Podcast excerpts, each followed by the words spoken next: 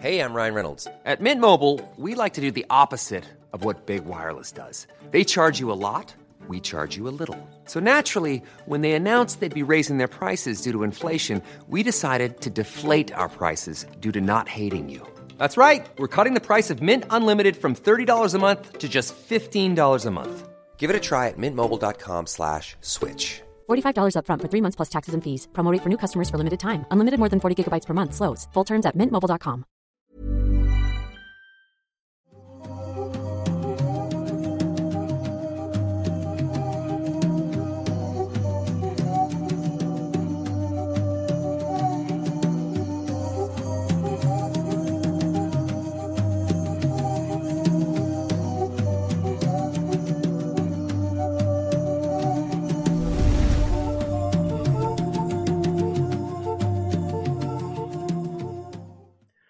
¿cómo están? Sean bienvenidos al episodio 149 de Noctámbulos, ya casi, casi 150. Así que estamos 150. muy contentos, muy contentos de estar aquí con ustedes. Los saluda su amigo Emanuel Morales, Nightcrawler, y me acompaña como siempre mi compañero y amigo Kevin García. ¿Cómo estás, Kevin? Hola, ¿qué tal? Estoy muy bien, ando muy emocionado porque hoy es un día especial eh, para toda la comunidad de noctámbulos.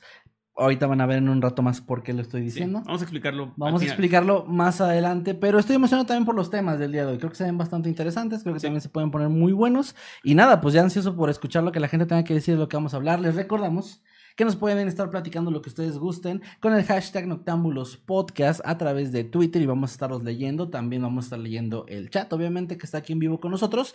Y obviamente también sus superchats que nos manden aquí en YouTube. Los vamos a estar leyendo pues en un ratito más. Sí. Así que muchas, muchas gracias. Únanse a los grupos, síganos en redes. ¿Cómo te encuentran en redes a ti, Emma? En todos lados como arroba Emanuel-Night y a ti. A mí como arroba Kevin Masketman. Y gracias también al señor Meme Parreño que se la anda rifando ahí como siempre, recopilando precisamente sus super chats y sus mensajes de miembro y todo eso cuando se unen a las membresías para que nos pueda pasar esa captura y nosotros leerlo al final del tema. También un agradecimiento a nuestros mods que andan ahí también ah, haciendo que todo esté, que todo sea legal y bonito. Baneando gente, baneando gente. a, a lo desgraciado. Muchas, muchas gracias por eso. Y pues sí, los vamos a estar leyendo, como ya dijo Kevin, en un ratito más. Así que no se desesperen. Y los invitamos, como siempre, a que se unan a nuestro grupo Noctámbulos Podcast ahí en Facebook si quieren compartir sus memes o lo que ustedes quieran. Y también nos pueden encontrar en, en Facebook también con el grupo de los habitantes de Mundo Creepy, donde ya se ha enfocado pues a todo el canal o a todos nuestros proyectos en general. Todo ahí condensado en un solo grupo. Así que gracias por unirse. Muy bien, y pues no sé si hay algún otro anuncio que tengamos. Ah, como no, hay un anuncio muy importante y es que el día de mañana ya, eh, sábado 5 de agosto, vamos a andar ahí en Guadalajara en la librería Lopa, que está ubicada en José Guadalupe Zuno Hernández, número 1804, en Ujú. Americana, obviamente ahí, Guadalajara. El evento empieza a las 5 de la tarde para que lleguen a tiempo, se preparen y pues ahí nos es. vemos. Pero Y el sábado ya terminamos y nos regresamos. No, eh, porque el domingo 6, el, el domingo 6 al mediodía, de hecho, vamos a estar en Nevermind y vamos a estar ahí igualmente como parte de la presentación del libro. Se va a hacer lo mismo, es decir, vamos a poder Sí. estar hablando con ustedes, tomándonos fotos si ustedes quieren una firma, si ustedes quieren un saludo, lo que ustedes gusten. Ahí vamos a estar en Nevermind, 12 del mediodía. El 6 de agosto del domingo. Esto es en la Unión número 48, Ladrón de Guevara, en Guadalajara. Ahí nos vemos gente de Guadalajara, estamos muy emocionados por ir a verlos. Obviamente vamos a llevar nuestro libro, vamos a llevar el cómic, vamos Sí. a firmarles, tomarnos fotos, va a haber una plática ahí con la gente, va a estar muy chido para que no se lo pierdan. De hecho, igual que en ocasiones anteriores, eh, como por ejemplo Puebla, que fueron dos fechas, vamos a hacer cosas diferentes un día y otro. Así que si van Así al es. sábado, pueden ir el domingo y es otra cosa diferente. Obviamente también vamos a firmar, vamos a platicar fotos, etcétera. Pero es como lo En dijimos cuanto a contenido, pasada, digamos. Como que el contenido del, del evento es un poco distinto, es- tiene lo suficientemente diferente para que creo que valga la pena ver dos cosas diferentes que no, no esperen ahí a lo mejor lo mismo, ¿no? Como que Sí. vamos a hacer el mismo show, el mismo, la misma presentación, porque no. Así que nos vemos 5 y 6, Guadalajara, ahí nos andamos viendo. Y creo que es muy importante también recalcar algo porque nos han llegado muchos mensajes preguntando esto. En cada lugar al que vayamos presentando el libro, el libro va a estar a la venta ahí. Lo digo porque para Sí. Nos preguntaban, oigan, ¿y van a vender el libro? Siempre, Sí. siempre En- que vayamos. En Guadalajara sí, y en Monterrey sí. En, Sí, en Toluca, todos, sí. en todos los lugares a los que vamos a ir próximamente y donde estemos presentando el libro, el libro va a estar a la venta. Esto no quiere decir que ustedes no puedan llegar ya con su libro si ya lo tienen. También pueden llegar con su libro de librería o de, de Sí, sí, claro. Amazon, de donde ustedes lo hayan conseguido y se los firmamos. Pero para que sepan, ahí siempre va a va a haber puntos de venta. del libro y del cómic. Así, Así que, es. pues, gracias. Nos vemos Guadalajara y próximas ciudades por anunciar que, bueno, ya las ciudades las sabemos, pero las fechas están por anunciar. Sí, las fechas están pronunciadas, pero sigue de ahí Toluca y Monterrey, que también nos emociona mucho ir a tanto Toluca como Monterrey, que son dos lugares donde no hemos ido. Guadalajara, a mí lo que me emociona mucho es que vamos a ir de nuevo, Sí. porque en 2020 nos tocó ir y nos recibieron muy bonito. Así que, pues nada, vamos, vamos a andar por ahí estos días. y Para ahora se vayan sí, preparando así, Toluca a finales de este mes. Eh, Monterrey, Monterrey al inicio de septiembre. O sea, súper, súper al ya inicio. luego verán todos los detalles, pero para que vayan, vayan ahí armándose su, su calendario. Y por cierto, no, este, este episodio no está pregrabado. Cuando es pregrabado ponemos un anuncio aquí en la pantalla. O bueno, en el caso para los de Spotify siempre es pregrabado, Ujú. así que yo creo que no les importa. O es pregrabado y nos adelantamos diciendo que no es pregrabado, sabiendo que la gente iba a preguntar. No, es que ya están comentando. Que. Sí. Ah, ah, ah, qué buen. Digo, sí, eso fue. Sí. Bueno, entonces no voy a saludar a la gente que está en el chat para que se den No, cuenta. sí, un saludo, no, no es pregrabado, no sé. No se puede por el chat. El chat es la forma en la que no se puede hacer pregrabado. Así que si el chat está en pantalla, pues estamos en vivo. A menos que sea como Eddie cuando la otra vez con un capítulo grabado aún así puso ¿Qué el chat. puso el chat? Sí. Bueno, pero no, no va a pasar. Y bueno, ya con eso. ¿Esto está pregrabado no? Nunca lo sabremos. Nunca lo sabremos porque ya no vamos a hacerle caso a la gente del chat por- para que no sepan. No, no, no. Eh, vamos a empezar, ¿te parece bien? Empezamos. Y como vieron en la miniatura o en la carátula de este episodio, hoy vamos a hablar de un tema que los más veteranos del canal lo van a reconocer. Y es que muy al inicio de Mundo Creepy, Emanuel y yo empezamos con una sección que empezó como una forma de, de no tener que escribir historias cada semana o dos veces por semana, la cantidad de veces que subíamos videos, que nos daba una especie de alivio y era contenido nuevo, que se llamaba Investigación Creepy. Así es. Ahí empezamos a hablar de algunas historias muy brevemente, cosas de tipo crimen real, cosas de casos paranormales, cosas inexplicables. Y en medio de todo esto, hace seis años, yo les traje a Mundo Creepy un video del cual se podría decir que en este momento estoy haciendo la versión nueva, porque es un video que dura seis minutos y que trata de un tema bastante interesante, llamado La Bestia de Jersey. Sin embargo, fui a ver ese video con la información que ahorita re- recopilé y me di cuenta que de hecho me equivoqué en ese video, ¿eh? Di un par de datos por ahí que mm, no es que estuvieran mal, pero medio entraban más en especulación que otra cosa. Y bueno, ya les iré explicando a qué me refiero con esto, pero hoy me voy a redimir y voy a traer un tema de esos que tengo seis años de conocerlo y me encanta, que se llama La Bestia de Jersey. Ah, con esto pues vo- voy a dar pie a lo que ya tenía por acá escrito para la introducción. Una de las leyendas más extendidas y al mismo tiempo más antiguas que existen en el mundo es sin duda alguna la del Boogeyman, una criatura que según la época, la religión e incluso las creencias religiosas puede tener diferentes nombres, orígenes y hasta apariencia.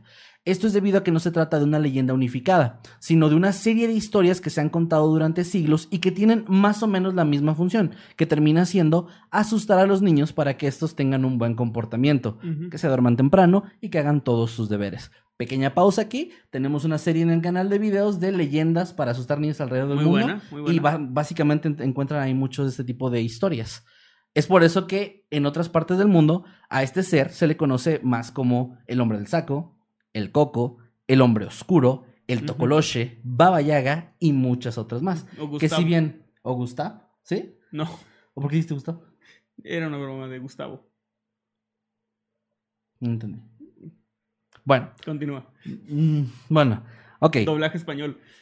Ah, ok, ya. Es un chiste interno, güey. Yo pensé que algo que habíamos No, dicho es súper interno. Ese- bueno, no, que la gente no entiende. Así como me- yo me quedé, la sacar todo el mundo. Yo, Qué bueno. y yo sí era parte del chiste y no me acordaba.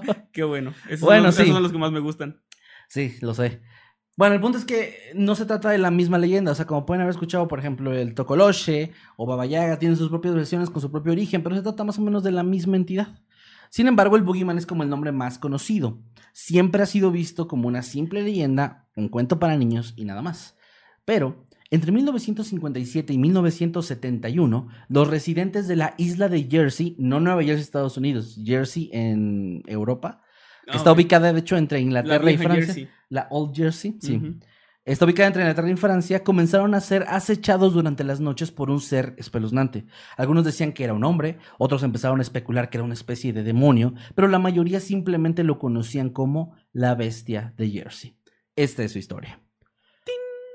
Jersey es conocida principalmente por su comercio de lana y ganado y forma parte del Estado soberano del Reino Unido. Es un poco ambiguo de dónde forma parte exactamente, pero digamos que el Reino Unido se hace cargo. De ese conjunto de islas que está por ahí. En la, de hecho, en el- sí, es, es, la isla más grande del conjunto de islas en el Canal de la Mancha. Pero a pesar de ser la más grande, mide apenas 116 kilómetros cuadrados y tiene hoy en día una población que apenas si rebasa los 100.000 habitantes.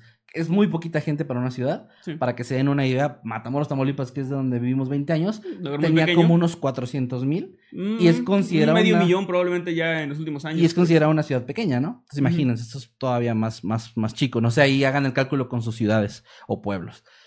Sin embargo, su población en la década de 1950 era apenas de poco más de 30 mil.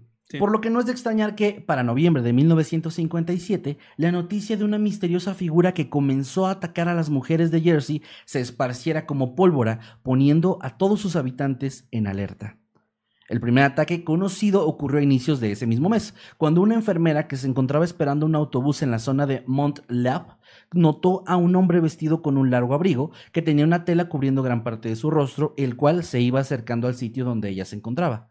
De pronto, este hombre la golpeó en la cabeza y sacó una cuerda que tenía enredada en, la, en el estómago, la cual utilizó para atarla del cuello y arrastrarla hacia un campo cercano, Es como las donde historias de cómo el abuelo conoció a la abuela, ¿no? sí, donde se casó con ella. No, donde con no, es mamón, donde continuó golpeándola para posteriormente agredirla sexualmente. Luego por eso nos, nos están diciendo que nos reímos de, de abusos sexuales. No. Finalmente, el sujeto salió huyendo y la mujer pudo buscar ayuda. Tras ser llevada a un hospital donde sus heridas fueron tratadas, la enfermera declaró que no pudo ver claramente el rostro de su agresor porque estaba cubierto, pero que recordaba que el hombre tenía un peculiar acento irlandés, además de un olor a humedad bastante particular. Al año siguiente, en marzo de... mil- Bueno, Bueno, chingada madre. Di tu mamada. no, no, no. No, no, no. di. No. No, di. No, No, no, No, porque voy a echar encima una comunidad Ah, que la verga. Al año siguiente, en marzo de de, mil. En mil- marzo de 1958, otra mujer, hijo de puta, fue atacada. La joven de 20 años se encontraba en la parada de autobuses en Trinity. El perpetrador utilizó el mismo modus operandi. Llegó, la, la sujetó del cuello con la soga y la arrastró hasta un campo donde abusó sexualmente de ella.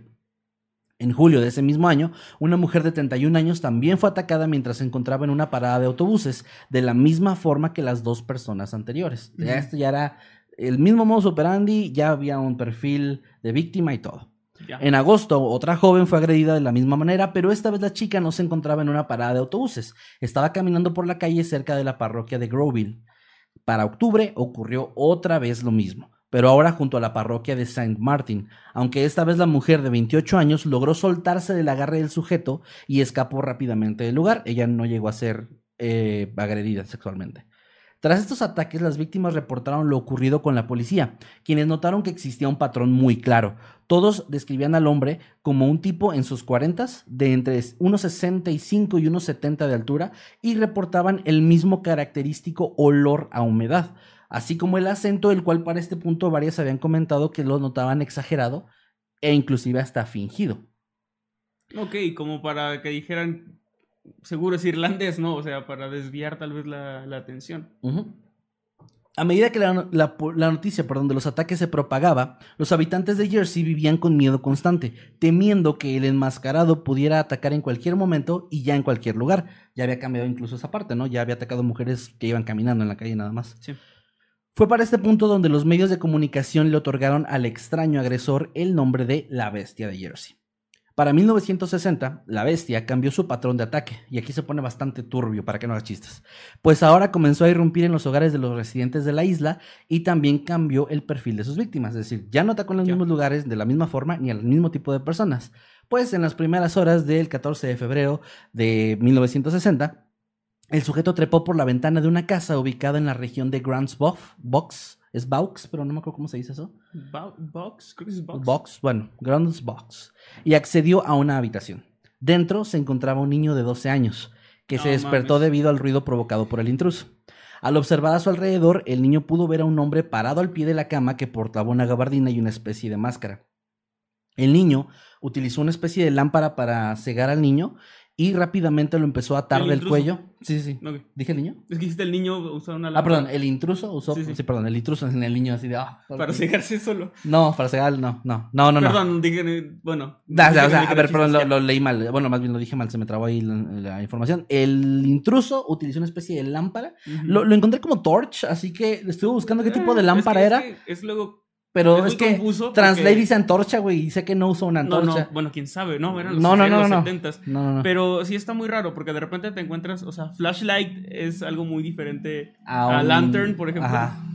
Sí. Y lantern es linterna, pero aquí puedes decir linterna para una flashlight. Entonces, la gente que a lo mejor nos ayude, eh, gente que tenga más conocimiento en el idioma, según yo, torch es una especie de lámpara de mano pequeña, se le puede decir así, según también lo que estuve buscando.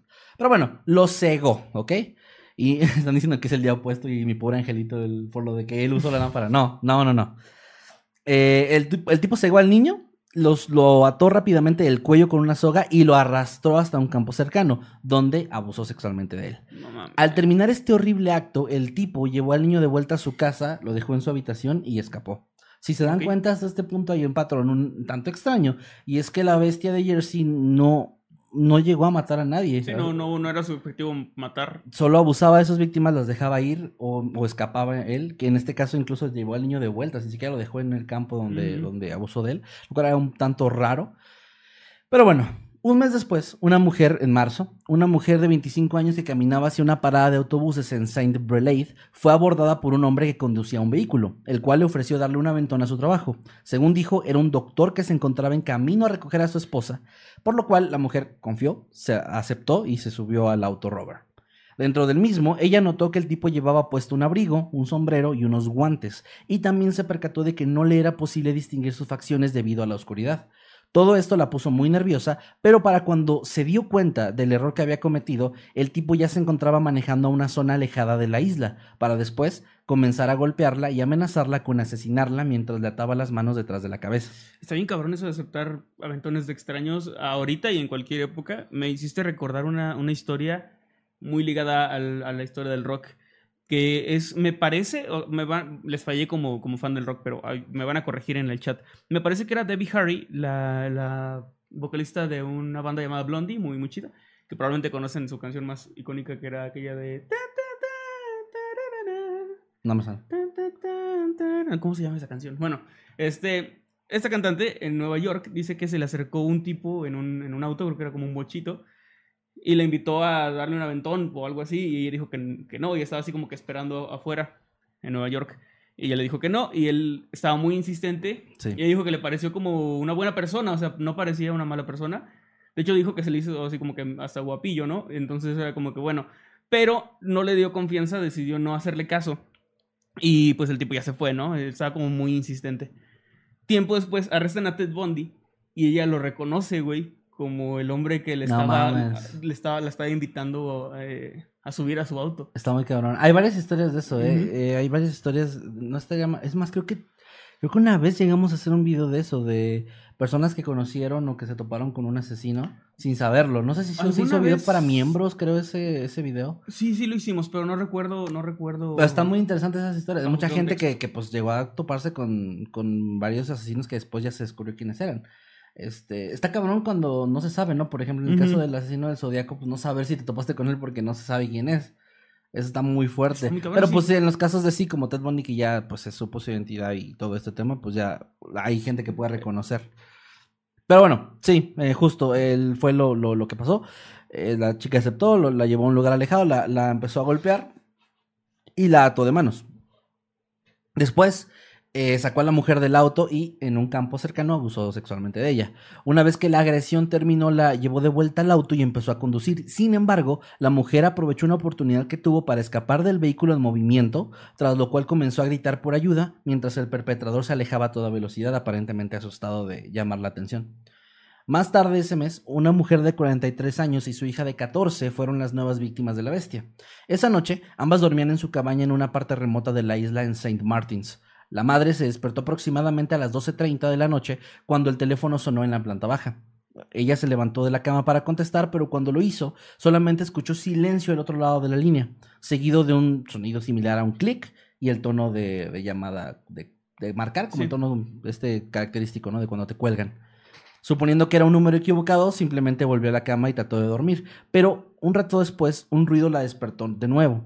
Volvió a bajar las escaleras para investigar el sonido y encendió las luces para tratar de ver mejor. Pero justo cuando llegó al escalón inferior, al, último, las luces se apagaron abruptamente y pudo escuchar que había alguien moviéndose en la sala de estar. Así que corrió y tomó el teléfono para llamar a la policía, pero se percató de que la línea había sido cortada. La figura en la sala de estar corrió hacia la mujer y empezó a exigirle que le entregara una cantidad de dinero, o sea, como si fuera, como si ella le debiera dinero, pero obviamente ella no lo conocía, no sabía quién era, y empezó a amenazar con matarla. Durante el forcejeo, la niña de 14 años se despertó al escuchar el ruido y fue a ver qué estaba pasando. Cuando el tipo vio a la joven, soltó a la mujer y se abalanzó hacia las escaleras eh, hacia la niña. La mujer, estando libre en ese momento, aquí tomó una decisión un tanto, tal vez, polémica, y es que no fue a ayudar a su hija, sino que buscó, salió corriendo de la casa buscando ayuda con los vecinos. Lo cual sí entiendo, pero, sí está raro. dejas sola, ajá. Sí, estuvo, estuvo cabrón eso. Y bueno, de hecho encontró unos vecinos que, la, que se los despertó, salieron corriendo junto con ella y regresaron para, para tratar de atrapar al intruso. Pero cuando llegaron ya no había, ya no estaba el tipo, solamente estaba la, la chica que había sido amordazada y abusada, pero estaba viva todavía. Ok. En abril, una niña de 14 años de La Rock despertó en su habitación y se percató de la presencia de un hombre que la estaba observando.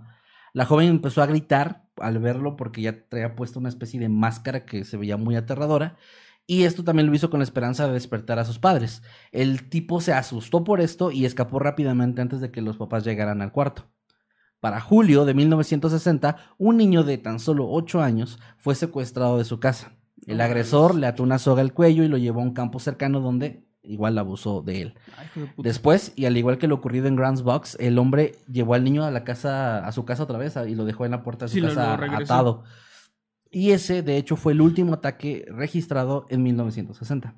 Para esta parte, para que tengan la línea de tiempo, todos estos- estos ataques que les narré ocurrieron entre 1957 de noviembre y julio de 1960. O sea, ya van ahí tres años, casi tres años, eh, donde esta, esta persona está atacando a la gente. Para este punto, las autoridades estaban haciendo todo lo posible por capturar a la bestia de Jersey, y los residentes de la isla se encontraban completamente aterrorizados. La policía se dio cuenta de que el hombre tenía que ser un residente local debido a la frecuencia de los ataques, por lo que comenzaron a interrogar a todos los hombres que tenían antecedentes penales, pero Mm. ninguno parecía encajar con la descripción de las víctimas. Los oficiales también tomaron eh, o quisieron tomar muestra de las huellas dactilares de todos los hombres adultos de la isla, pero obviamente todos tenían derecho a negarse si así querían y de hecho 13 Porque no estaban bajo no, un no, no, no, esto era ni nada. no es ilegal, pero te puedes negar, es como tu derecho de ciudadano. Ujú. Y de hecho 13 hombres se, se negaron. En medio de todo esto, la policía de Jersey arrestó a un sospechoso, Alphonse Legastlois, Legastlois, Lega- bueno, es Alphonse Legastelois, para que sepan, es que no sé, no, Creo no. que le gastó a... Legastois, sí, creo que lo dije bien la primera vez. Ujú. Un pescador que vivía en la isla. Aquí estaba bastante feo porque la única razón por la que lo arrestaron fue porque los residentes empezaron a sospechar de todo el mundo y a él lo consideraban un hombre con una actitud muy extraña por ser como un pescador solitario. Así que fue- esto fue suficiente De, para que... de nuevo un introvertido siendo Sí, víctima de esta sí, sociedad. Sí, sí, sí, muy cabrón. Esto fue suficiente para que la policía fuera por él, lo arrestaron, que ya para este punto se nota o se notaba que las autoridades estaban sumamente desesperadas por encontrar cualquier indicio, cualquier sospechoso posible para, para arrestarlo y dar un avance al, al caso. Pero después de 14 horas de interrogación, de interrogatorio, Alphonse fue puesto en libertad por falta de pruebas. Sin embargo, para este punto, la prensa ya había dado a conocer de su arresto y habían puesto su fotografía en todos No lados. Por lo que su imagen fue afectada severamente, bastante, al grado que una multitud enardecida acudió a su domicilio para incendiar la casa, lo que lo obligó a escapar hacia Acre House, un grupo de islas al noreste de Jersey, donde Verga. ahí se quedó a vivir el resto Pa- de su para vida. los que se preguntan por qué le tapan la cara y no dicen su nombre de los Sí, sospechosos. sí. Mientras sean sospechosos y no se compruebe todavía, pues es una medida de seguridad para que no pasen esas cosas. Ajá, la presunción de inocencia, ¿no? O sea, no puedes, to- o sea, por más que haya pruebas hasta que no se haya una sentencia, no puede ser. Sí, Aunque, por ejemplo, ha pasado que arrestan a alguien que es famoso, tú sabes quién es, pero de repente lo presentan como, no sé, Sí, su nombre Alberto N. N, y, y la cara tapa, y tú sabes quién es, pero bueno, Así se tiene que ser. ujú, Bueno, es parte del proceso. Estos ataques se detuvieron por algunos meses, pero en febrero de 1961 se reanudaron. Y el modus operandi de la bestia cambió de nuevo, pues ahora hizo algo muy, muy macabro, que es dejar de atacar en las calles y dejar de atacar a tanto a mujeres como a niños. Tomó la decisión de empezar a atacar únicamente a niños. Uf, Hubo un ataque a un niño de 12 años en el área de Mont Cochon, así, Co- Cochon, es que es así, Mount Caution. es que es C-O-C-H-O-N, Cochon. Pues sí. No sé, es que pinche, no sé, güey, no sé. Bueno, un ataque a un niño de 11 años en la parroquia de San Salvador en marzo del mismo año y una brutal violación de una niña de 11 años en San Martín en abril. O sea, hay tres seguiditas, eh, tres ataques seguidos. A estas alturas, la bestia de Jersey había estado ya prófugo durante más de tres años y las investigaciones de la policía de Jersey no habían estado ni cerca de atraparlo. Así que sintiendo la presión de la prensa y el público, la policía de Jersey pidió ayuda a Scotland Yard. Ellos les dijeron a los residentes que tenían que comenzar a cuidarse unos a otros y volverse una especie de detectives ellos mismos, cuidando a los vecindarios para mantenerse a salvo. También crearon un perfil que mostraron públicamente a partir de las descripciones realizadas por las víctimas, el cual era el siguiente. Se trataba de un hombre de 40 a 45 años, de unos 67 metros de altura, con una constitución mediana. Un hombre que conocía muy bien la isla, especialmente la costa este. Tenía un bigote, pero se cubría la cara, ya sea con un pañuelo o con una máscara, que parecía hecha en casa. Llevaba un abrigo largo, oscuro y mohoso y un sombrero junto a un par de guantes. También se sabía que entraba en las casas a través de las ventanas de los domicilios, utilizando la luna como única fuente de luz, siempre entre las 10 de la noche y las 3 de la mañana. Que eso puede ser una pista interesante eh, dependiendo, por ejemplo, del trabajo, ¿no? De los sospechosos. O sea, si Bueno, tu coartada es que es no que estabas... sospechosos, pero sí. Bueno, pero si te arrestaban, una de tus coartadas podría ser que trabajas a esa hora, por ejemplo, y ya Sí. te descartarían. Sí, sí, sí. Entonces sí es importante como saber que sí, que solo atacaba ciertas horas y no en cualquier momento. No. Porque eso quiere decir que era una persona que o tenía un trabajo, o tenía escuela, o tenía algo que, que le, impi- le impedía hacer esto en otro horario. Sí, es, es, es, es muy cierto lo que dices, pero lamentablemente igual el espectro es súper amplio. ¿eh? Sí, claro. O sea, no... La mayoría de la gente está libre a esas horas, ¿no? Sí, sí, justamente. De hecho, pues por eso la gente estaba en su casa ya dormida cuando lo atacaba. Es más fácil cuando es un estudiante, que dicen ataca, no sé, a las 2 de la tarde. Sí. Que la mayoría de la gente está trabajando a esa hora. Sí, sí, sí. Bueno, a pesar del perfil, los investigadores llegaron a un callejón sin salida, aunque la intervención de Scotland Yard parece que fue efectiva hasta cierto punto, pues los ataques se detuvieron, al menos temporalmente. Dos años después, en abril de 1963, un niño de nueve años que vivía en San Xavier fue la siguiente víctima de la bestia. El ataque fue exactamente igual a las anteriores. Llegó, lo amordazó, lo llevó a un campo, abusó de él, lo regresó a su casa. En noviembre le pasó lo mismo a otro niño de 11 años. Y en 1964, durante julio y agosto, una niña de 10 años y un niño de la misma edad también fueron atacados en sus casas. Todo siempre de la misma manera exacta. Incluso ya se agregaba esta parte de la lámpara donde los cegaba primero por alguna razón y luego ya los atacaba. Supongo que era para que no lo vieran bien. Pero traía una máscara. Pues no sé, que no notaran rasgos como... Bueno, lo del bigote alguien lo tuvo que notar. Alguien más lo notó, pero eso sí no, no, no, no vi quién fue quien lo. Sí, qué- no sé, es que pueden ser cosas como el color de los ojos o Sí. alguna Sí, característica. o sea, alguna razón había ahí, pero bueno, era parte de su modus operandi. Ajá. Durante los siguientes dos años, la bestia de Jersey permaneció en las sombras y finalmente parecía que los ataques se iban a detener y en Jersey se respiraba un poco la tranquilidad. Pero en 1966, la policía, tomen en cuenta que ya aquí, ¿cuántos años llevan? Nueve. Sí. La policía de Jersey recibió una extraña carta de un autor que afirmaba ser la bestia de Jersey y que decía lo siguiente. Tengo que comentar que la carta está escrita en un inglés medio extraño, no es como inglés antiguo, pero tiene un par de palabras raras que ajusté para hacerlo legible. O sea, la- no la voy a leer tal cual, es una adaptación. Mi querido señor, creo que es el momento justo para decirte que estás perdiendo el tiempo, ya que cada vez he hecho lo que siempre tuve la intención de hacer. Y recuerda que no se detendrá aquí, pero seré justo contigo y te daré una oportunidad. Nunca he obtenido mucho de esta vida, pero tengo la intención de conseguir todo lo que pueda ahora. Siempre he querido cometer el crimen perfecto. He hecho esto, pero esta vez dejaré que la luna brille muy fuerte en septiembre porque esta vez debe ser perfecto. No uno, sino dos. No soy un maníaco ni mucho menos, pero me gusta jugar con ustedes. Tendrás noticias mías antes de septiembre y te daré todas las pistas, solo para ver si puedes atraparme. Atentamente, espera y verás. Ahora, sí parecía muy probable que el autor de la carta fuera realmente la bestia, ya que hubo un nuevo ataque a una niña de 15 años en la parroquia de Trinity, o cerca de la parroquia de Trinity, en agosto de 1966, tal como la carta lo prometía. Carta que de hecho no fue liberada al público inicialmente, así que tampoco era Mm, Sí. como alguien que pudiera... Porque propiciaría imitadores. Exactamente. Entonces, sí, o sea, no nadie más que la policía y el, el que envió la carta lo sabía y luego sí hubo un ataque con el mismo modo operandi. Este era, de hecho, casi idéntico a los anteriores, pero hubo algo diferente esta vez. El cuerpo de la niña ahora se encontraba cubierto de largos arañazos que estaban perfectamente dispersos en líneas paralelas. Después del ataque, durante el resto de la década ya no hubo más informes de nuevas víctimas de la bestia. Pero, en agosto de 1970, la bestia volvió. Ahora un niño de 14 años que vivía en Valley des Box se despertó por la luz de una linterna que apuntaba a su rostro. El chico fue atacado como los demás, pero ahora, cuando lo llevaban de regreso a su casa, el enmascarado le habló y le dijo que se mantuviera callado, y cito aquí, porque si no, alguien le va a hacer mucho daño a tu papá y a tu mamá.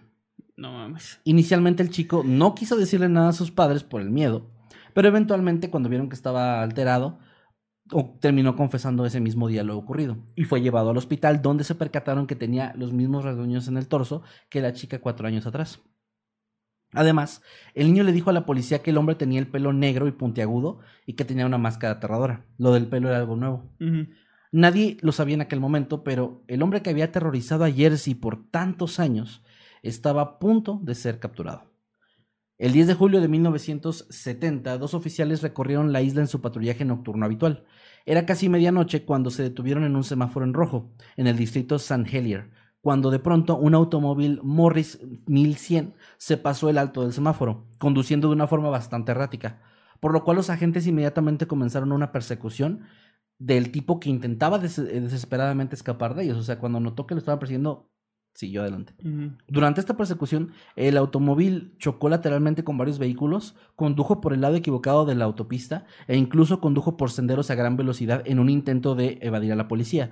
Pero finalmente atravesó una cerca y se detuvo en medio de un campo de tomates. Los dos policías persiguieron entonces en pie al conductor que estaba escapando y consiguieron atraparlo después de que uno de los agentes lo tacleara. El hombre luchó ferozmente, pero finalmente fue arrestado y llevado a la jefatura de policía.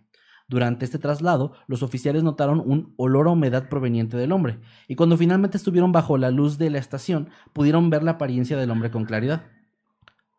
Llevaba un abrigo largo y oscuro con una especie de garras de una pulgada de largo que sobresalían del cuello, de los puños y de los hombros. Cuando vaciaron los bolsillos del hombre, encontraron una lámpara negra de bolsillo que estaba cubierta con una cinta que dejaba hacía que saliera una especie de un haz de luz como muy, Muy fuerte. particular. ¿no? Ajá. Eh, una soga, o bueno, un par de sogas y un gorro de lana junto a una cinta adhesiva. También encontraron una peluca negra puntiaguda y finalmente, creo que lo que selló todo esto, una máscara que se asemejaba al rostro de una persona, la cual parecía haber hech- sido hecha de forma casera. Y unas Para este fotos punto- notariadas de él probándose el traje. Eso es más adelante. Ah. No tenía la menor duda de que habían capturado a la bestia de Jersey. No, es en serio. Sí, con un nombre alternativo. el demonio de Jersey. El demonio, no, ese es otro. Ah, sí. Es que ya estaba ocupado. Es que ya estaba ocupado. Este hombre lo pudieron identificar, se trataba de Edward John Louis Peisnell, que nació en 1925 y era eh, oriundo de Jersey, el cual provenía además de una familia acomodada. Para el momento de su captura tenía 46 años de edad y era un hombre de familia con esposa e hijos. Él trabajaba en la construcción y no tenía ningún antecedente penal, pero había sido encarcelado durante un mes durante la Segunda Guerra Mundial por oficiales alemanes cuando robó comida para familias hambrientas. Ok. Sí, ahí te va. De hecho, este hombre era conocido en la comunidad por ser una persona como con una reputación muy buena, ya que su esposa trabajaba en un hogar de acogida y ahí él solía ir a platicar con los niños, llevaba regalos e incluso en una ocasión se había disfrazado como Santa Claus y les había llevado regalos. Eso es más perturbador. Sí, es muy poco, güey. Sí, o como este tipo, de- creo que no hemos tenido ese caso, pero de un titiretero de un programa cristiano. Ah, ese eso no lo hemos tenido, claro. Está de chingón. No, Bueno, tampoco a poco, pero bueno. Sí, es más Eh, como poco en ese sentido. Sí, era, era, o sea, nadie sospechaba de él porque era de verdad una persona que tenía una, una reputación muy buena y incluso los niños del, de este lo- hogar de acogida lo conocían como tío Ted, o sea, tenían un cariño impresionante. Pero A pesar de Edward, su gabardina larga y su peluca de picos. sí, no. Pero Edward Peisnell tenía un lado bastante oscuro, donde nacieron sus fantasías sexuales muy retorcidas. Sin embargo, su esposa jamás sospechó nada y su matrimonio parecía normal, ni siquiera era un matrimonio disfuncional. No había no peleas, mal a su esposa, no era agresivo, no era violento. Incluso en la parte sexual ella llegó a, a dar declaraciones de que el tipo no tenía ninguna especie de fetiche extraño, actitud rara, nada. O sea, parecía. Cuídense de esa gente. O sea, esos que. que ¿Los más como- normales? Sí, no, pero los que son así como súper perfectos en todo, no sé, es gente muy rara. Sí. Algo, algo esconden. Cuando se le preguntó sobre la ropa que llevaba puesta y sobre por qué iba a exceso de velocidad, él intentó inicialmente dar una excusa. Bueno, él dijo que iba en camino a una orgía. que eso era lo que iba a hacer. Y que por eso, y que iba tarde a la orgía y que además no quiso, escapó de la patrulla porque no quería que lo reconocieran porque le daba pena que supieran que él andaba. Creo que estaba aplicando eso de di algo muy vergonzoso para que parezca que no es mentira, Sí. porque nadie dirá algo tan vergonzoso. Pero pues este güey trae ahí todo su kit de asesino ahí. O sea, en cuanto, bueno, no, no asesinaba a nadie, pero ajá. En cuanto a las garras, dijo que Pues las. abusador, ¿no? O sea, le preguntaron de las garras específicamente por qué las traía. Él dijo que las tenía en caso de que fuera atacado por alguien que supiera artes, artes marciales para defenderse. Se negó a hablar de la máscara y la peluca, así no, no se le ocurrió nada. Eh, sí, No, que- ¿Cuál máscara? Sí, no, no. Y eh, de hecho, por las marcas que traía en, en- en su rostro, era claro que ese día, esa noche había utilizado la máscara. Lo que Mm. no se sabe, que más bien no se sabe de alguna ¿A quién víctima. atacó? Ajá. O se atacó, pero parece que no, porque ninguna víctima pues reportó nada. Como que apenas lo iba a hacer, supongo. Paisner fue puesto bajo custodia y los oficiales fueron enviados a registrar su casa. Ahí encontraron una habitación secreta, cerrada bajo llave, dentro de su dormitorio, donde encontraron ropa vieja y pelucas caseras, así como juegos de cejas postizas para las pelucas. Descubrieron entonces también una cámara fotográfica que estaba colgada junto a fotografías de casas en toda la isla. Por lo cual ellos, los investigadores, creyeron que él planeaba sus ataques por meses o hasta años y que de hecho, por las casas que vieron, era claro que tenía muchos más ataques planeados en fila. Ok. También encontraron su santuario, una especie de zona donde tenía un altar a Satanás, junto a una espada de madera y una extensa colección de libros sobre magia negra y ocultismo. Cuando fue interrogado de nuevo por todo esto, Edward nunca quiso responder a las acusaciones y jamás explicó qué lo motivó a salir y cometer los ataques. De hecho, no se sabe. Lo más que se sabe, por lo que leí en una fuente, es que él creía que era como descendiente de una, de una persona que también fue un asesino. Nada más que ya la verdad eso no lo investigué más porque lo encontré en una sola fuente y era medio... No venía como muy claro de dónde sacaron eso. Pero según era como su única motivación. De que como que yo tengo que terminar el trabajo de alguien más. Pero esto, o sea, se A contradice... lo que pusieron, está loquito. Está loco. Le- le. Es que esto se contradice mucho porque en la mayoría de las fuentes mencionan que no, que no quería decir nada. Pero en una dicen que dijo esto, supuestamente. Ah, Lo dejo ahí por... También en ese tiempo era como. O sea, tener un altar satánico, de ahí ya los medios se podían Sí, agarrar también, para inventar un montón de cierto. cosas. Y bueno, de hecho, cuando le preguntaban directamente sobre algo, lo confrontaban, él daba respuestas evasivas y balbuceantes y terminaba hablando de cosas incoherentes sobre ocultismo, aquelarres y magia negra. Nada, nada Sí. tonto. Le- ah, bla, bla, bla, bla. Oiga, no me respondió, solo estaba balbuceando. Y bueno, cuando lo confrontaron sobre los objetos y las fotos y todo esto, él simplemente des- fingía que no estaba entendiendo lo que le decían y les pedía a los oficiales que probaran lo que estaban diciendo. Como, a ver, prueba que yo hice eso, prueba que eso es mío. Y es como, pues estaba en tu casa. Aquí están las fotos. Se negaba, o sea, como que sí, lo estaba, ahora sí que estaba haciendo la, jugándole al loco el güey. Sí. Y bueno, después de, de haber sido arrestado, obviamente se hizo pública su, público su arresto. Fue un tema mediático muy fuerte porque la gente lo tenía en una estima muy diferente a... No, no se esperaban que él pudiera haber sido el causante de todo esto. Así que fueron a quemar otra vez la casa del otro güey. No- En represalia. Fueron hasta donde se fue a vivir en el- al noreste. No, Sí. eh, se llevó, si a cabo, se llevó a cabo un juicio. En este, en este caso la gente, de- sí, como que cambió la gente en, en unos años porque ya no fueron a quemar nada. Esperaron al juicio y el 29 de noviembre de 1971 un jurado tardó 38 minutos nada más en declararlo culpable de 13 cargos de violación, atentado al pudor y sodomía contra seis de sus víctimas. Ah, sodomía era, era un delito, claro. Eh, fue sentenciado a 30 años en la prisión de Winchester en el Reino Unido. Prepárense para encabronarse. Pero fue liberado en 1991 después de 20 años por buena conducta. Trató de regresar, de hecho, a Jersey, el hijo de puta descarado. No. Perdón, eso no dice. Es que con todo eso sí me, sí me imagino como a Willy, el- al otro güey, en el barco yéndose de la isla, así como ingratos. Sí. Porque a él no le hicieron nada, o sea, ni siquiera quemaron No, no, casa, no, nada. no, no le hicieron nada. Trató de volver a Jersey güey, cuando salió de la cárcel. Obviamente, por el Vamos reinado de terror que mantuvo, Vamos a empezar de nuevo en la misma ciudad. la gente lo repudió y no fue bien recibido. Así que se mudó a la isla de White, donde vivió tres años más, hasta que en 1994 murió de un infarto. Solo fue acusado de 13 cargos, pero se cree que agredió a muchas más personas. de las que se llegaron a presentar.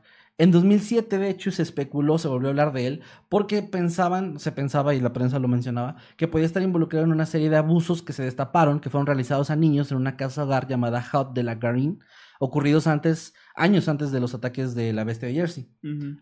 Pero las autoridades confirmaron que no había ninguna conexión entre los dos casos. La prensa hizo la conexión por el tema de que su esposa trabajaba en un hogar de acogida y que bueno, que él luego lo que hizo y todo esto. Probablemente sí se habló, pero lo menciono porque Sí. en todos lados lo mencionaban, pero no hay ninguna conexión ahí. Y a pesar de no haber llegado a asesinar a nadie, hubo un legado muy oscuro y siniestro que Edward Painsel dejó en la historia de Jersey. Y los horribles crímenes que cometió la bestia de Jersey jamás podrán ser olvidados por todos aquellos que vivieron con miedo en esa época muy oscura de aquella pequeña isla. No mames, está bien cabrón. Había escuchado esa historia, en, o sea, en otras ocasiones y cuando tú la subiste. Mm. Pero esta Ah. es como la versión ya más extensa, Full. más detallada. De hecho, fíjate, varias, varias fuentes que encontré son o sea, más recientes que el video que hice. Entonces, como. Le, le voy a explicar, le voy a dar un poco de contexto. Ahorita puse el video no listado, pero lo voy a volver a poner al público para que, si lo van a ver, no pasa nada. Porque al final del día es un Kevin de 6 años que investigaba diferente. Yo me acuerdo bien de ese, de ese video. Porque fue el primero que YouTube nos desmonetizó por completo. Lo recuerdo bien. Sí. Bueno, cuando yo, encon- yo encontré ese caso, buscando historias para subir al canal, en un post que era de leyendas urbanas que sí se volvieron reales. Por eso yo lo manejé como leyenda en ese momento, como leyenda urbana, la bestia de Jersey. Porque supuestamente en esa fuente que yo había encontrado, cuando solamente buscaban una fuente o dos, a lo mucho, decía que eh, cuando empezó a haber ataques, empezó a haber como una leyenda y la gente utilizaba como lo de la, la bestia de Jersey para asustar niños y todo este tema. Sí. Y que después se confirmó que si era real, arrestaron a este sujeto y bueno, ya conté la historia en siete minutos, muy, muy, muy resumida. Pero me di cuenta, mm, haciendo esta investigación nueva, que realmente no, o sea, eso de la leyenda, creo que se lo inventó esa página o esas páginas, no sé. Porque mm, sí hubo un, o sea, vaya, un periodo de 13 años, me parece, Sí. que en los que estuvo a este hombre activo, en los que sí había este miedo, en los que la gente estaba aterrorizada, donde tenían este nombre, ¿no? De la bestia de Jersey, que suena como algo muy cabrón y que, y que el hecho de que ya entraba a las casas, atacaba niños, mujeres, etcétera, hacía que pues nadie se sintiera seguro. Pero creo que no llegó nunca a ser tal cual una leyenda urbana. Entonces lo dejo aquí nada más como un- una especie de corrección a lo que hice, un, ¿cómo le llaman eso? Una fe, Un fe de ratas ajá. de hace seis años. Pero este es el caso completo con todos los datos y todo lo que pude encontrar al menos. Y pues ojalá que les haya servido. Realmente lo único malo para mí de este caso fue que al final me quedé más o menos igual en el tema de que no se sabe realmente por qué hizo todo eso. Sus motivaciones. Sus motivaciones quedaban muy en el aire, nunca quiso declarar nada, solo lo declararon culpable, pero no, lo, no llegó a confesar realmente nada. Que no creo que Y tampoco se encontró mucho, mucha historia. Ya ves que normalmente es de que, ah, ves que fueron personas que sufrieron abuso de esto, o que Sí. vivieron algo bien eh, fuerte en esto, o que tenían un, un pedo ahí este, psicológico. Aquí ni siquiera se sabe, porque no hay información, de si le realizaron estudios psicológicos y cuáles fueron los resultados en todo caso. Sí, eh, te decía que no creo yo que vaya mucho más allá de una, eh, pues un fetichismo o algo así súper, súper retorcido, ¿no? Yo creo que iba más por ahí, eh, que suele ser una motivación muy común en estos casos de, bueno, no es un asesino serial como tal, pero de una persona, de un agresor serial sería, no sé. Eh, sí, no sé si fíjate que de hecho sí, atacantes seriales como lo encontré en, en algunas fuentes que lo mencionaban. O sea, la policía lo manejó como un atacante serial o agresor serial. Porque sí suele venir de, de eso, de un deseo sexual o de una, más bien de encontrar placer sexual en lastimar a otras personas. Entonces creo yo que pues debe ser, no debe ser mucho más que eso. Y creo que el hecho de que su familia tuviera cierto estatus o que venía de, Sí. de guardar esta apariencia era lo que lo hacía, no sé si había, supongo había algo de narcisismo ahí, de no querer que lo vieran, a pesar de todas las pruebas, como un pues un tipo todo asqueroso y maldito. Sí. Entonces creo yo que por eso nunca iba a aceptar que lo hizo. Sí, yo creo que también tenía que ver eso. O sea, se notaba como que su tema era más no quedar mal. Eh, Sí, es- que van a pensar de mí. Sí, es muy raro, pero bueno, así queda la historia. Ahí concluye esta, esta historia de la bestia de Jersey. Si no la conocían, ojalá que les haya gustado. Y si la conocían y la conocían por el canal de hace seis años, Sí. ojalá que se hayan actualizado la información y les haya gustado más que ese video. Pues muy buen Y tema. eh, Déjenos saber, por favor, en los comentarios qué opinan en, en Twitter con el hashtag Noctámbulos Podcast y vamos a proceder. Sí, vamos a leer ya para finalizar este capítulo y despedirnos de ustedes momentáneamente. Vamos a leer estos superchats y vamos a leer lo que hay en el chat y pues ya, ya lo que mencionabas de los tweets. Aquí es donde la con- gente se empieza a ir por no querer, eh, no esperarse al contexto completo. pero Sí, comenzamos con eh, la dama liebre, buen nombre, que nos deja 50 pesitos. Dice, fueron mi compañía en lo más difícil del trabajo. Felicítenme con voz de locutor. Ya renuncié a un ambiente laboral tóxico que me estaba desviviendo. A la madre. qué, qué bien. Felicidades. la Felicidades, verdad. Siempre no. es chido. No, y no es fácil, ¿eh? No, es fácil. Eh. Hay mucha gente que lamentablemente tiene, pues tiene este problema con los ambientes laborales muy nocivos. Ujú. Y es difícil porque, o sea, en cualquier trabajo y en cualquier circunstancia creo que a todos nos da miedo quedar sin trabajo, no encontrar otro lugar, etcétera. Entonces, tener ese, mm, dar ese paso no es cualquier cosa, así que muchas felicidades. Ojalá que encuentres un buen lugar donde tengas buenos compañeros y gente que, que aprecie tu Algo trabajo. principalmente que además de ser tu sustento, te guste hacer. Es como súper importante. Así que bueno, a saluditos. Su, su saludo, su con voz de locutor que pide. Ah, es verdad, sí lo pido con lo que Hola, ¿qué tal? Buenos días, tardes o noches. Los saluda su amigo Nightcrawler. Y su amigo Masketman. Y este es un saludo muy especial para la Dama Liebre. Saluditos, Dama Liebre, que estés muy bien, abrazos. Feliz nuevo inicio. Y también muchas gracias a Daniel Sosa, que nos mandó 50 Gracias. pesitos, un superchat de 50 pesos, pero no nos agregó nada, así que saludos Daniel, gracias por estar, gracias por el apoyo y que espero que estés muy, muy bien. Gracias. Eh, ¿Claro que sí? Sí, por También gracias a Cruz Nayeli Martínez Valdés, que nos envía 50 pesitos y nos dice, espero que el superchat no me estafe esta vez. Eh, contexto. Órale. No, no sé qué pasó ahí. Los amo chicos, soy fan del canal desde que tenían apenas 100 subs, wow. Órale. Saludos al montón. sabroso meme. Ah, mira. Ah, mira, mira. Desde León. Pues saluditos, eh, Cruz Saludos. Nayeli Eh, Martínez. fíjate, fui a, fui a León de visita el martes. Estaba muy bonito, no conocía a León, Guanajuato. Yo tampoco conozco, he pasado por ahí. Iba llegando a León, que le mando un saludo porque no sé, no sé cómo se llama eh, la persona, pero iba llegando, así literal, entré a la ciudad, me topé con el primer semáforo que había, este, me detuve y hay un chico que se pone en el semáforo y sube en una escalerita y hace trucos bien chidos porque primero gira un balón en su dedo, Ajá, luego, lo pone, eso. luego lo pone en un palito y se lo pone en la cabeza. No mames. Luego gira otro balón que lo pone en un palito y lo pone creo que en, en su mano. Y luego pone otra como en su... con- ah, en su mano con un plato, perdón. Y luego otro balón en su boca. Y está así como con los tres. Y luego se pone a hacer malabares con unos pinos en la otra. No mano. mames, wow. Está bien cabrón. Talentazo, güey. Baja y yo estaba así buscando de que, bueno, pues para, para darle algo, porque se me hizo muy buen show, ¿no? Entonces el chico termina su acto, eh, va con el auto de lado, viene, viene conmigo, le doy su dinero, se va y luego se regresa y me dice, yo sigo tu canal. No mames, chido. que, como que, ay, qué gusto verte, no sé qué. Y ya me quedé como, ay, qué chingón, o sea, no, me- no era algo como súper inesperado. como- Claro. O sea, yo estaba así como todo fachoso, como en un semáforo. Pero se me hizo muy bonito, muy buena bienvenida que me dio la ciudad de León. Sí, claro, Así claro. que un, un saludo. Saluditos, muchos, muchos Saludos. No le preguntes su nombre a ese chico, aparte que ya, ya había cambiado el semáforo, pero, pero pues saludos para ti si estás viendo esto. Muy bien. eh, También un saludote para Armando Aguilar Torres, que nos deja un sticker de Hey You y nos manda, es una pera, y nos manda 20 pesitos. Muchas gracias. Un saludote Gracias, para ti. Armando. Muchas gracias, Armando. También a Román J, que ya lleva 34 meses, te dice fácil. Su pinche madre. Como habitante God, dice, ya regresé, Gracias. afortunadamente no pasó nada en mi vuelo. Si me pasa algo, pongan un mensaje en memoria de Román, fue un buen miembro. Fue el miembro más grande. Pues ya, sí, sí. Bueno, ya dije que lo iba a hacer, así que supongo que lo haré. Un saludote, Román. Saludos, Román, abrazos. Eh, también gracias a María José Rosso Franco, que nos manda 10 mil pesos colombianos. Hey, gracias. Y dice, chicos, les sigo hace un tiempo, pero es la primera vez que los puedo ver en vivo. Estoy notando que hay varias de primer- primera vez que mandan Sí, superchat. es gracias, cierto. muchas gracias. Bueno, me encantan sus videos. Abrazos desde Bogotá. Saluditos, María. Saludos, Saludos. a Bogotá. Ojalá lo No, podamos no saben conocer. cuántas ganas tenemos de ir a Colombia, ¿eh? Es, Muchas. Es, es un plan que, que está por ahí en el aire, ojalá que se pueda concretar. Sí, sí, sí. Muchas, muchas gracias y saluditos a la gente bonita de por allá. Y, Saludos. y sobre todo a María. Saludote también a Steph Dre99, que ya lleva dos meses como habitante, pero dice, llevo siete años siguiéndolos, son los mejores. Saludos. Muchas, muchas gracias, Steph. muchas gracias. Y un saludo para ti. Eh, creo que una de las mods me está hablando. Eh, Ya, ya vi el mensaje que pasó. Ok. Nada más es que me está diciendo Kevin. Eh, también saludos a Perlitas de, Perlita de Contreras, que está uniéndose una vez más a las membresías como habitante gracias. pro. Y ya tiene el fantasmita, que creo que tiene más de. Son seis meses. Creo que son seis, o no estoy seguro. No me acuerdo cuál es el fantasmita. Bueno, saludos, muchas gracias y abrazos, que estés de lo mejor. También un saludote a Leonardo Corachi, gracias que nos deja 50 pesitos. Dice, yo también tengo un altar satánico en mi cuarto, pero yo soy, yo sí soy chido, lo juro. Ah, yo le creo a Leonardo. Sí, es, bu- es buena Te onda. creemos, Leonardo. Yo, yo, yo creo que tú eres buena onda. No, es que creo que del altar fue más. Y aparte es por la época. Sí. Estamos hablando de los 70 cuando lo capturan. Sí, en los Entonces- noventas todo el mundo era... A lo mejor, a lo "Oh, mejor lo que satánico". tenía era un altar de Dragon Ball, güey. Y dijeron, ah, Tenía una carta de Pikachu.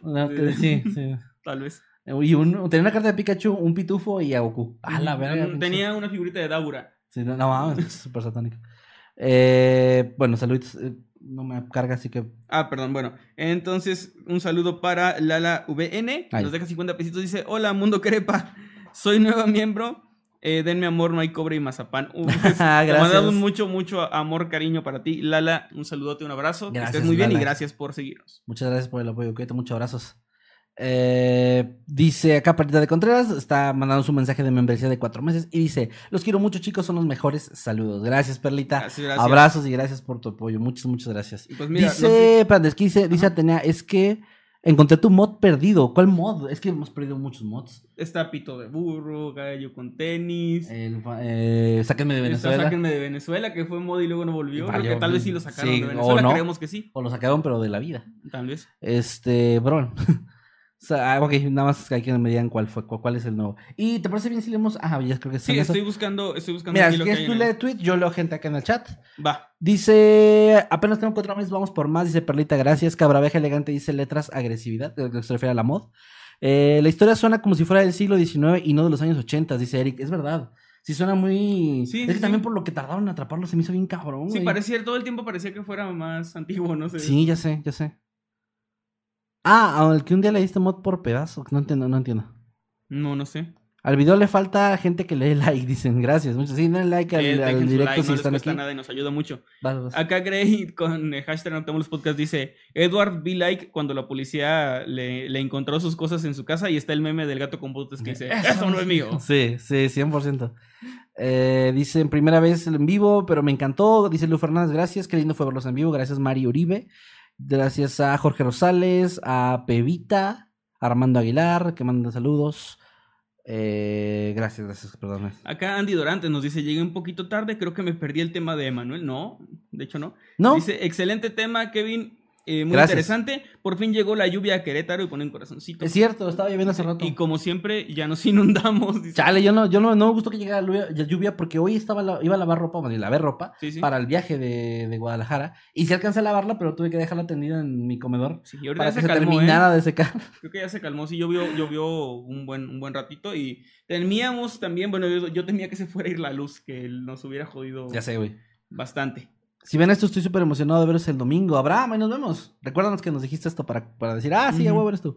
Eh, bueno, muy bien. Eh, pues creo que con eso, ¿te Sí, parece bien? Solo quería leer uno más que Ah, me pareció vale. muy interesante de dale. Alon Santana aquí en Twitter que nos dice, concuerdo con Emanuel que la gente tranquila o casi perfecta esconde algo y para mí siempre serán los sospechosos. Qué buen primer caso de la BC de Jersey. Gracias, gracias. Viol tres puntos enmascarado.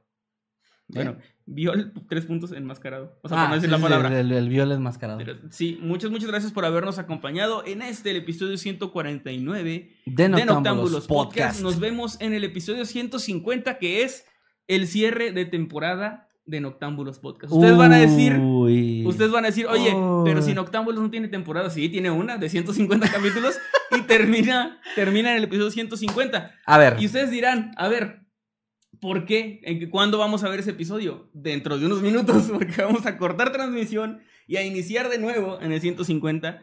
¿Y por qué, señor Maskerman?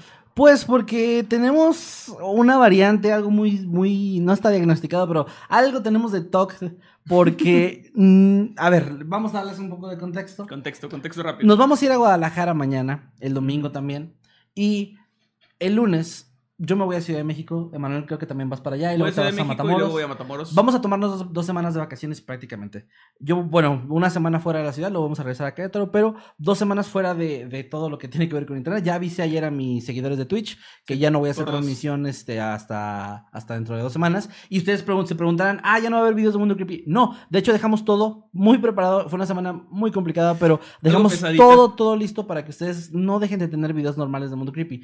Pero De sí- hecho, terminando el episodio 150, todavía vamos a grabar otro video de Mundo Creepy. de- sí, para, dejar para cosas terminar de pendientes. completar Sí, sí. todo lo que hay que hacer. Entonces, básicamente nos estamos tomando un par de semanitas de descanso. Y dijimos, bueno, ¿y Noctámbulos? Pues es que si vamos a parar transmisiones, también se paran Noctámbulos. Nunca nos tiempo- hemos tomado más que por Navidad. Sí, no, y por tiempo era imposible dejar pregrabados dos episodios. Exactamente. Ah, que también era otra cosa. Pensamos que nos íbamos a ir hoy a Guadalajara, pero al final nos acomodó todo para que fuera mañana. Por eso pudimos hacer El en vivo. Y por eso la semana pasada dijimos que era el último en vivo. Por eso dijimos al final esto. Pero bueno, a ver, X, eh, esa es la razón. Y, y- y se seguirán preguntando. Bueno, ok, ¿y eso qué? ¿Y eso qué? ¿Por qué? ¿Por qué van a cortar aquí en un tema y va a haber otro con que se llama 150? Pues nos da toque. Queremos acabar una temporada con 150 capítulos y no queríamos, querías. no queríamos que fuera 149 el final Se de temporada. horrible, 149 episodios y luego no estás. 150 es un número muy bueno para cerrar. Cerramos temporada, entonces sí, amigos. Vamos a hacer dos episodios en el mismo día, pero realmente Es mi tema el que sigue. sea, en el tema, en el episodio Solo 150 para que- vamos a contar lo de Manuel y ya. Es todo. Estamos dividiendo esto para que queden 150 porque nos da toque. Somos unos pinches estafadores, güey. Sí. Pues perdón. eh, Uy, pues les devolvemos ahorita. Ah, no, espérate, pero sí están dejando superchats. Olvídalo.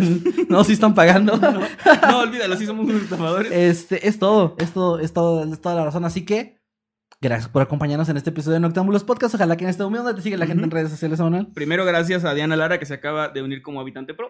Un saludote para, para ella. Gracias. Me encuentran en todos lados como arroba Emanuel-Night. ¿Y a ti? Como arroba Kevin Masketman en todas mis redes sociales. Y recuerden que cada viernes a las 8 es noche de Noctámbulos. Nos vemos en el episodio 150 en unos minutos. Ah, llegó otro. Llegaron dos, llegaron dos. Llegó también uno de, de Shanat. Ujú. Sí, sí. Shanat Camarillo nos manda 5 dólares, muchas gracias. Y dice: Hola viejos sabrosos, por fin saluden a mi ma, que anda en chinga como siempre, mami. Estoy súper orgullosa de ti. Excelentes temas, los TQM. ¡Ey! Salud- ¿Cómo que excelentes temas? Ey, no está viendo, no, No está viendo. viendo. No, dimos uno. Shanat, nos estás mintiendo, pero te queremos mucho. Saludos, Rocío, Rocío Camarillo. Saludos a. Rocío, saludos a Shanat, a las dos. Un abrazote, gracias por También a Sandra. Shion, que nos deja siempre los argentinos. Dice Kevin, en un, en un Noticias Creepy diste mod sin querer y hoy estuvo en el chat. Dice. Ah, no me acuerdo mira, quién no- le di no mod. No me acuerdo quién le di mod sin querer. Eh, Freaky Feed. Pero mira, gracias, eh, Sandra. Freaky Feed nos manda 50 pesitos. Dice, gracias. no bro. sabía de esta semana y aún así Kevin es la... ¿Cómo? Es la clase de amigo que se toma el tiempo de ayudarte y leerte. Te quiero, amigo. Abrazos, Amigo. Friki, abrazos. Muchos abrazos, hermano. Saludos, y también, por cierto, gracias también a Dana Lara, que se unió como habitante pro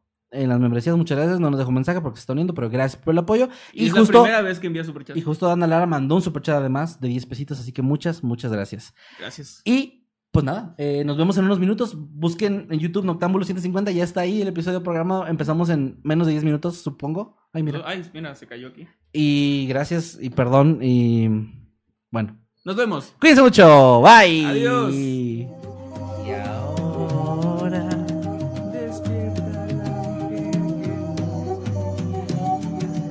Poco a poco se es que es que son 150 episodios, pero yo lo veo como si fueran 15.